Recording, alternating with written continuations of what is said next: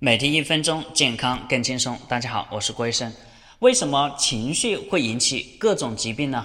不管是生气、紧张、压力，还是过度的担忧，主要的原因，大家有没有注意到？这些所有的情绪都有一个特点，会让你的呼吸变得很浅。所以，很多人生完气以后，压力过后，他会深吸一口气，就像很多人经常会唉声叹气，是一个道理。情绪引起错误的呼吸，就会导致我们的血液细胞和每个脏器缺氧，缺氧就是癌变的过程，也是细胞死亡的过程。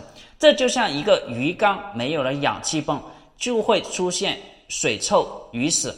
我们的我们人的身体也是一样，各种的生气、压力、紧张，时间过长，就会对我们的身体和细胞造成缺氧的状态。这就是为什么情绪会导致疾病的主要原因。